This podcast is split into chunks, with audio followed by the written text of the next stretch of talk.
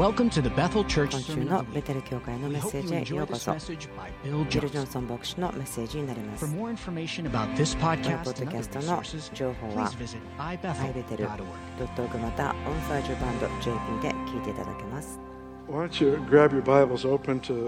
メッセージを開けてください。またイし2うから。今月ですね私がこのワンポイントメッ.セージにしようと思って、えー話そうとしているのは2回目になりますけれどもある方の方がですねワンポイントといって本当に早くですね話し終わることできるかもしれませんけれども Um, クリスマスのことで私が残念と思う一つのことだけがあるんですけどこのクリスマスの物語が何かこの季節的なものとしてされてしまう。例えばダビデとゴリアテ。それはまるで子どもの物語のようにされてしまっているところがある。でもものすごく深い刑事ですね、神様の性質とか人々とか分かることができるんです。ですからこれも起こった出来事ですね、そのキリストが生まれる時に。ですから、このことが一年中話される価値がすごくあると思うんです。ですから、そのことすごく、あクリスマスの季節だけというふうにしてしまうのは残念だなと思っています。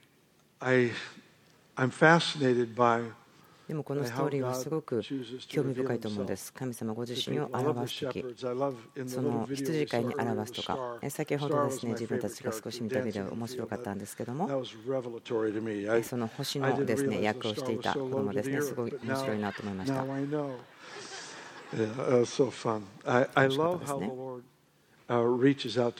主はで.すね人々に届き語る方法すごく私興味深いと思っています.意図高き方に栄光がそして地には平和があるようにと言っていますけども、まあ、そこを今日私読むわけではありませんけれどもこの背景の話をですねしたいと思います。今のところですね、私、聖書箇所で読んだときに、その天と地の婚姻のような表現をしていると思うんです。天が何々であるようにしても何々になりなさい、そういうふうに言っていると思うんです。People, humanity, そ.の神様が人類を作った時にそれはこの地球を管理.するためでした.でも神の.所有物なんですけども神が全てを収しておられますけども.神様が治めているでも私たちに責任が与えられて委任されていること私たちが学ぶことができるレッスンがありますけども、えー偉大なですねこのえー祈りの勇士の方はこういったことがあるんです。最初にどなたが言ったのか私は分かりませんけども、神様はえー人間のえー働きの中には祈りの答えとしてしか介入していきませんよというふうに言った方がいるんですね。すごく驚くことですけれども、神様がそれだけすごく深く私たちの関係、それは私たちが神様をえーご招待した、来てくださいと言って与えた部分にしか働かないよというふうな感じだったんですね。私がまあ言いたくないのは、神様は私たちがお願いことしたお願いしたことしかできませんよ、そう言ってるんではありませんね。神様はしたいこと全部できますけども、例えばあなたが家を持っていても誰かに貸したならば、その家にあなたが勝手に入ることはできませんね。そしてまた私からあなたがえー家を借りているとしたら、私はそのノックしないと入れてもらえないですね。これは関係だと思うんです。ですから先ほど言われた、その神様は人に対しての関わりというのは祈りの答えとしてしか入ってきませんよということはすごく驚くべきことだと思うんです。でもそして私はそれを真実だと信じています。驚くべきことというものは、そのキリストが来られたことでさえも祈りが最初にあったと。それはイスラエルの国としてえ普通であったんですね。主の前に祈り、取りなす、そしてえ救世主を送ってくださいということ。興味深いことに、その時代の、キリストが来る前のその時代のその地域ですね、その時に国々は平和ではなかったんですね。揺り動かしがありました。歴史でわかるんですけれども、何か重要なことが起こるとしていた。でもそれはどういう意味だか誰もわからなかったということです。そして非常に普通ではないイベントがあります。主の霊が女性マリアの上に臨み、彼女は身ごもり息子を産むということです。そしてこのストーリーの中には、アンナとシメオンという人が出てきます。キリストが生まれた後の話ですけども、両親はイエスを神殿に連れて行きました。割礼を受けさせるためです。そしてまた名前を付けるため。その日にアンナがそこにいました。彼女は女預言者でした。祈っていたんです。救い主が来るようにそしてシメオンという人。彼は経験の人だったんですけども若い時にその救い主を見るまでは死なないと言われていたんですね。すごく不思議だなと思うんです。そしてシメオンは幼子を腕に抱きとこう書いてありますけれども、ここですけれども、主が御霊に感じて宮に入るとというふうに書いてあります。ですから、そのようにして、何かイエスは他の赤ちゃんと違ったと思うんです。そのようにして違う。で彼らが来たら分かったんです。あこれがキリストであると分かった。そして胸に腕に抱いて感謝した。こう言ったんですね。あもう私、今死ぬことできますね。安らかにさらせてくださいますね。自分の人生の目的であったこの救いを見ましたよ。このストーリーでですね私たちが見ることができること。そこにですね、えー、その賢者、東方の賢者という人たちがいますけども。ある方たちはこの賢者と言われる人たちのことを、ま貴族とか王である、そのように考えていますけども、もちろんですね、それに対して、そのま教育を受けた人とか、その知性がある人たちであると、もちろん考えないわけにはいきませんね。とても知恵がある方たちであるはずだと思うんですけども、大体2年ぐらい。ですよね、その旅をしなければならない。この救い主、この星が示した方に会うには2年ぐらい旅をしておかなければならない。でも彼らは現れました。そして彼らは礼拝しに来たんです。そのことはすごく私を驚かせます。なぜならば、彼らは自分たちに何もできない王を拝みに来たんです。それはソロモンに対してのものではなかったんですね。ソロモン王のところには素晴らしい問題解決とか知恵とか何か自然のことを教えてもらう。何か素晴らしいことをリクエストして答えてもらおう。そういうものではなかったですね。またはそのイエス様がミニストリーを始めてからのように癒しを受け取ったりとか、え苦しめられたものから解放してもらうとか、そのようなものではなかったんですね。何かそのようなものを求めて、そのお腹が空いていたから、その食べ物が増えて奇跡を経験した、そのようなイエス様ではなかったんです。赤ちゃんの何もできない王様、イエス様のところに来ました。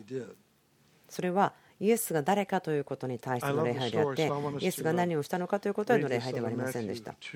マタイの2章のところからだと思うんですけども、え本当にワンポイントだと先ほど言いましたけども、その皆さんせっかく来てですねくださったのでそれに十分なものを与えたいと思いますけど、2章の一節、イエスがヘロデ王の時代にユダヤのベツレヘムでお生まれになった時、見よ、東方の博士たちがエルサレムにやってきて、こう言った、ユダヤ人の王としてお生まれになった方をどこにおいでになりますか？私たちは東の方でその方の星を見たので拝みに入りました。それを聞いて、ヘロデ王は恐れ惑った。エルサレム中の人も王と同様であった。そこで王は民の祭司長たち、学者たちを皆集めて、キリストはどこで生まれるのかと問いただした。彼らは王に言った。ユダヤのベツレヘムです。預言者によってこう書かれているからです。ユダの地、ベツレヘム、あなたはユダを治める者たちの中で決して一番小さくはない。私の民イスラエルを治める支配者があなたから出るのだから。7節そこでヘロデは密かに博士たちを呼んで彼らから星の出現の時間を突き止めた。そしてこう言って彼らをベツレヘムに送った。行って幼子のことを詳しく調べ分かったら知らせてもらいたい。私も行って拝むから。9節彼らは王の言ったことを聞いて出かけた。すると見よ、東方で見た星が彼らを先導し、ついに幼子のおられるところまで進んでいき、その上にとどまった。その星を見て彼らはこの上もなく喜んだ。そしてその家に入って母マリアと共におられる幼子を見、ひれ伏して拝んだ。そして宝の箱を開けて黄金、入香、没薬を贈り物として捧げた。それから夢でヘルデのところに戻るなという戒めを受けたので、別の道から自分の国へ帰っていった。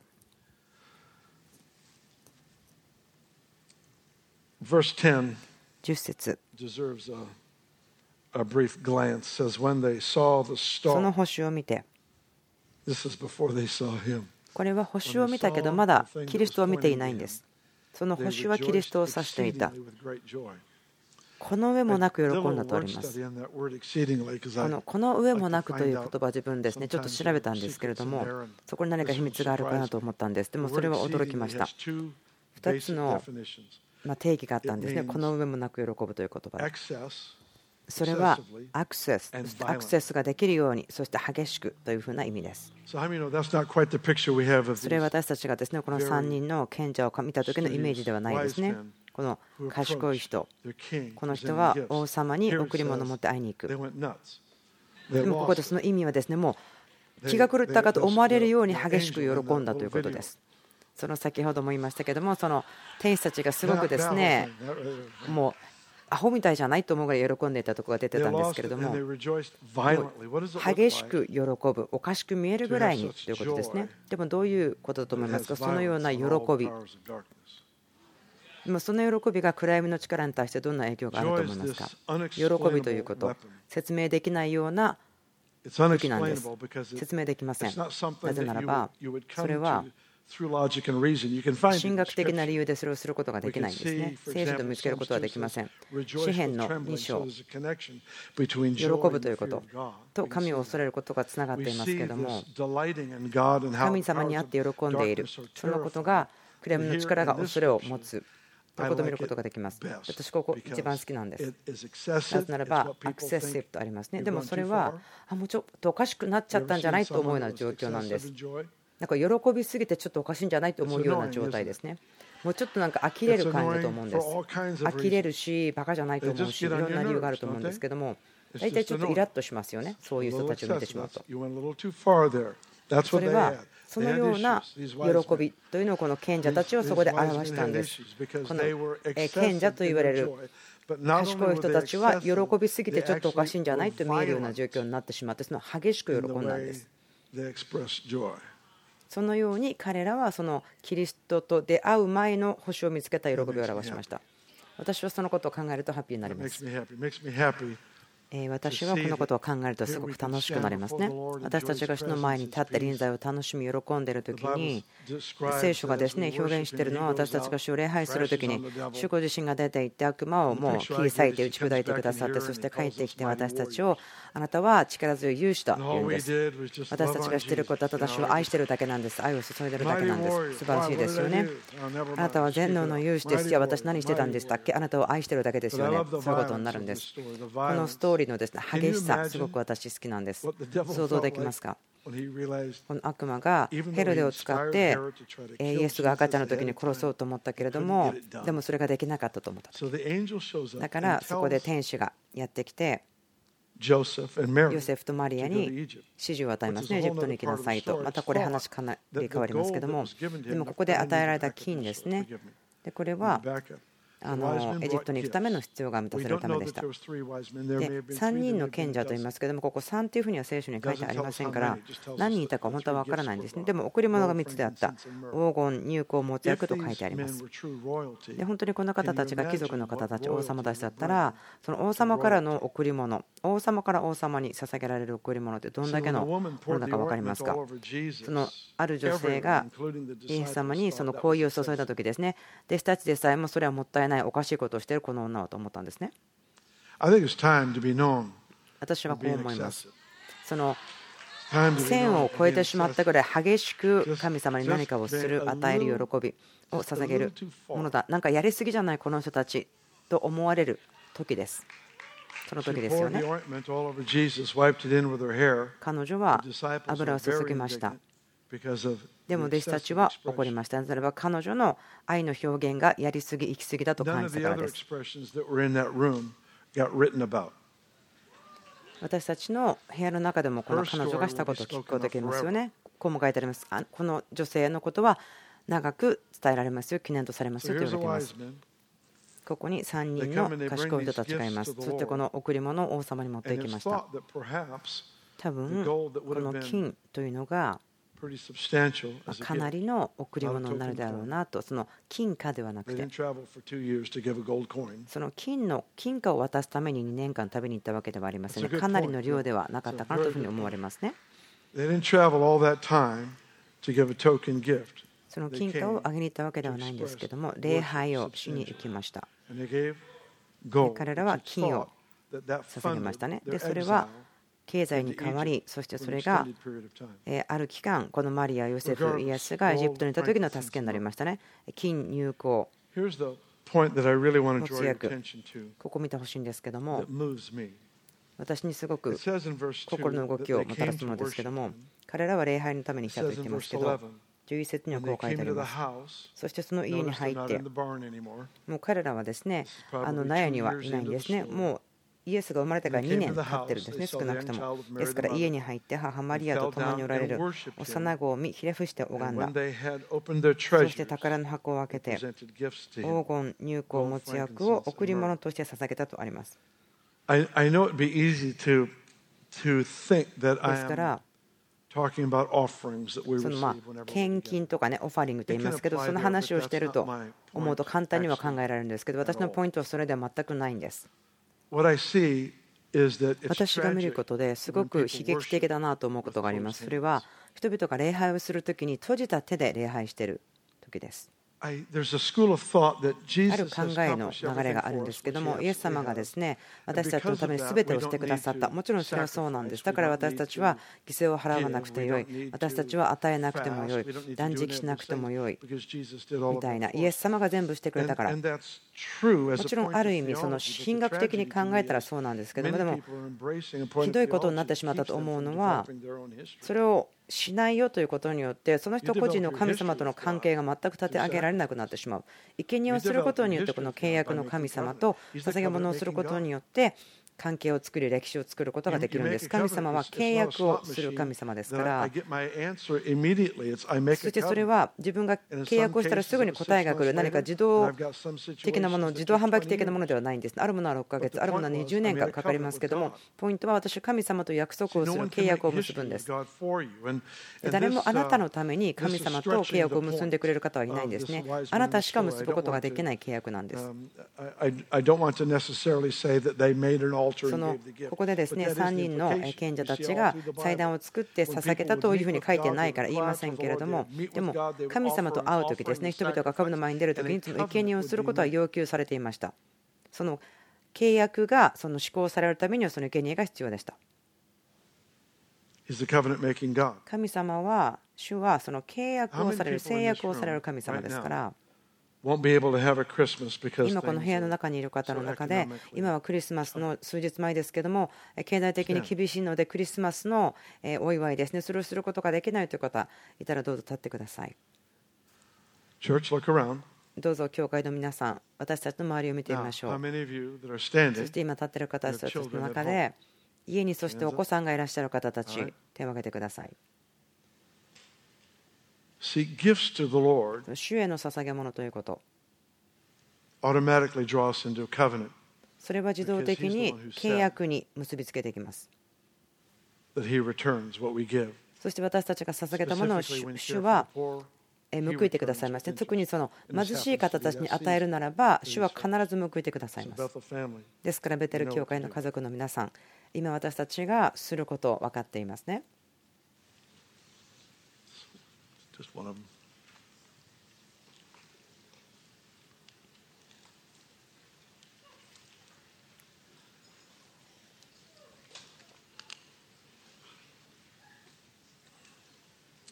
The ones that are in the middle of the rows, make sure that you work hard to え get to ー them. 座っている方でですね席の真ん中にいる方ですねちょっとこう外に出るのもえー頑張ってくださいそしてえー与えるだけではなくてどうぞ祝福してください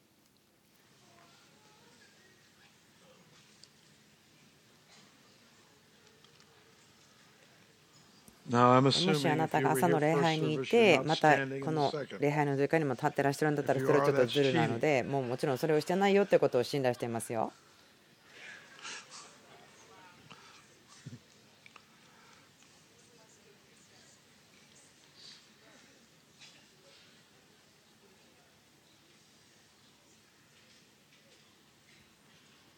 Yeah, bless. はい、それをするときに祝福しましょう。その与えますけども、えー祝福もどうぞ一緒にしてあげてください。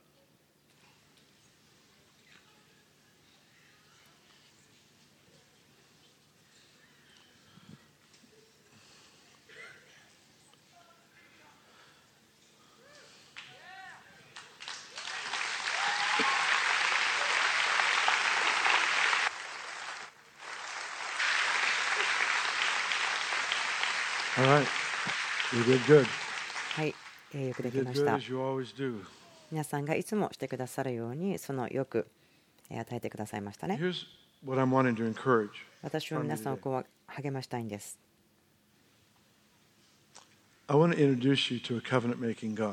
契約をされる、制約を結ばれる神様に皆さんを紹介したいんです。もちろんですね、その.契約ですね、結んでくださった契約に私たちが入っている、入れられたことによって永遠の命があります、共にいますけども、でもその個人的な約束、個人的な契約を結ぶことができる神様なんです。でもそのこの契約は、制約は変えるものではないんですね。神様はあなたのお金いらないんです、何もいらない。でも.神様が求めているのは私たちの心です.私のですね一番気に入っている贈り物は自分自身が祭壇の上に乗ってしまってどうぞ取ってください。あなたの必要なもの全部取ってください。でも私がですね覚えていることがあります。自分のですね家ですけどもえーカリフォルニアでした。その2階の部屋の.左の側の部屋そのベッドの横で主が私を訪れた時ですね。それは主は知れた感ですね私は祈ったんです。どんな代価を払っても私はもっと欲しいですよ。でそれは私が恥ずかしみを受けない権利というものと私それを捧げました。でまた森の中で私は歩いたり祈ったり泣いたりしています。それは自分の個人的な必要。危機のためそしてまた打ち破りが必要でしたから祈って歩き祈って歩きしていましたけども。で私はいつも聖書を持って歩きました。ならば主はほとんどの時御言葉を通して語られます。そして私は主が語られるまで読んでいました。そして主がはっきり語られました。そして問題がその日に解決したとかその週に解決した。そうではないんですけども私が言うことができます。約束が与えられました。その瞬間に。約束はその時に与えられますでもそれが働いていってこの結果が出るのに1年2年かかるかもしれません。でもそれは神様との約束契約ですね。叶っていない夢があるかもしれません。私あなたを励まします。そのことをですね主に話してください神様と契約を作ってください。手を開いてやってきてください。あなた自身を祭壇に出す準備をしてきてください。私たちが持っているもの何が必要？そうじゃないんです。神様と出会うということです。そして言うんですね。神様これが私の心の叫びです。私は何でもします。自分を自分自身またその祭壇に出しますそして何か神様との歴史を立て上げるということ。そのように会ったことがない方委ねるということをしたことがない方私ああ大変だなかわいそうだなと思うんですある方たちは決してそのような打ち砕かれた経験がないんです。神様に叫び求める、そして神が現れて救われるということがない方がいるかもしれません。ある種残念と思います。そのようにして神様との歴史は作られていくんです。最も難しい時に、苦しい時に、ある時は死にそうな時に、ある時はもう天才のようなものが起こった時に、家族の問題の時に、それがどういうことだったとしても、ポイントは私たちは問題があるんです。課題があるんです。でも神様と会って手を開いて、そしてやってきて、そして神様と契約をしましょう。望むことができるキャパシティを与えてくれました。なぜなら神様は報いを与える神様です。神様は私たちに夢を見るというですね、キャパシティを与えてくれました。それは神様の性質のゆえです。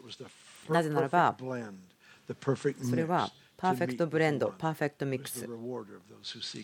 神様を求める者には報いをくださるということのためにパーフェクトなブレンドなんです。神様との契約を結ぶということ。イエス様がされたことに足すことはできません。もうすべてそれを覆われています。私たちがこのことの中を歩くときに何かが来るんです。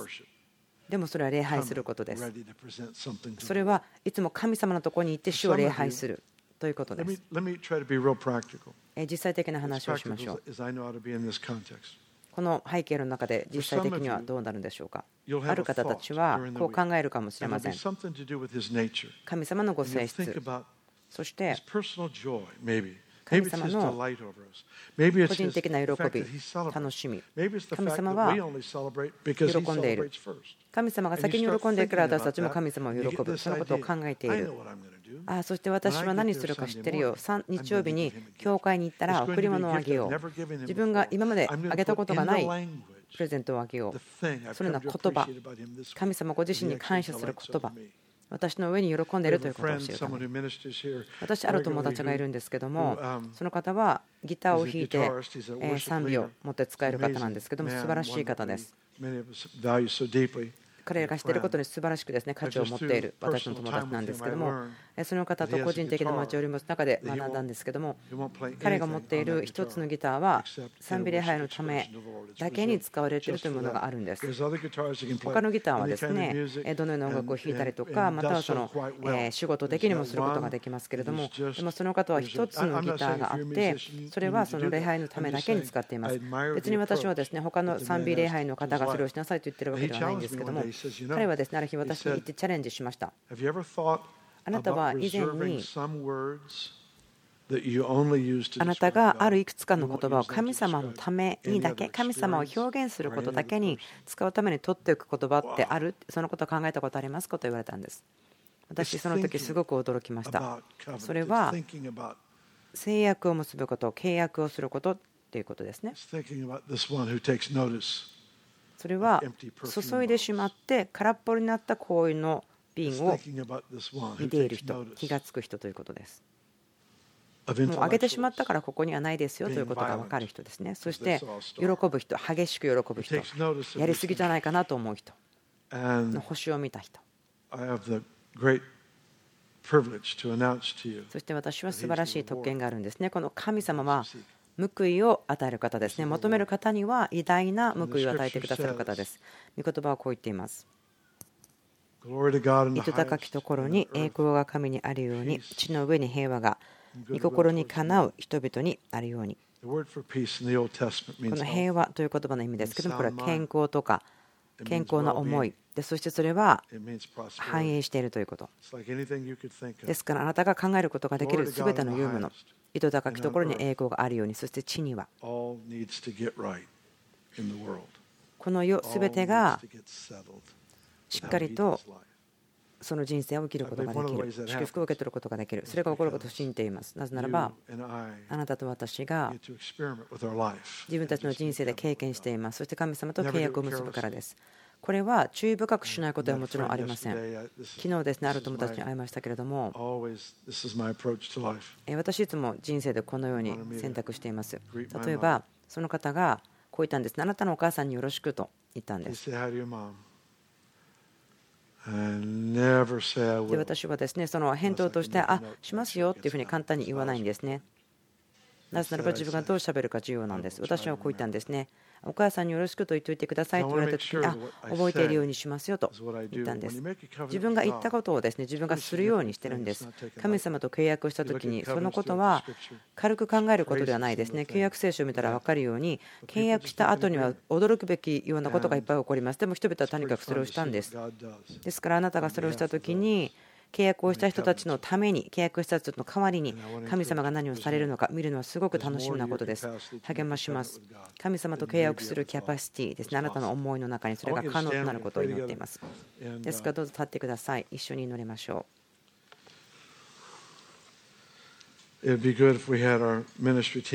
ミニストリーチームの方たちがどうぞ前の方に来てくださいますか。まずですね、お互いのために祈りたいと思うんです。私には夢があります。覚えていますか？アブラハムですね、ヘブル書で言っています。神が作ったその都を見ていたということ、その完全なコミュニティを見ていたとアブラハムは書いてあります。私も同じその道を歩いています。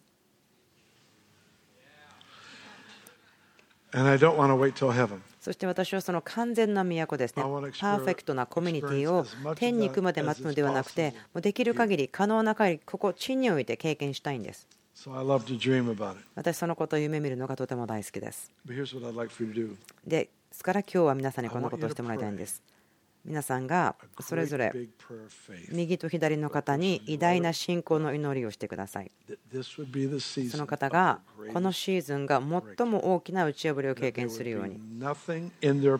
ですから彼らが過去に経験したことがなくまた比べることもできないような偉大な打ち破りが起こるようにあなたの信仰を働かせて右肩左肩の方に乗ってください。契約をする神様がもう一度現れて人生の中にお家に現れ人生に現れるようにその回復与えられますように深い回復が起こりますように家族の中でしっかりとそれが起こるようにイエス・キリストの素晴らしい皆によって祈ります。アメン今週のベテル教会のメッセージ聞いてくださってありがとうございます。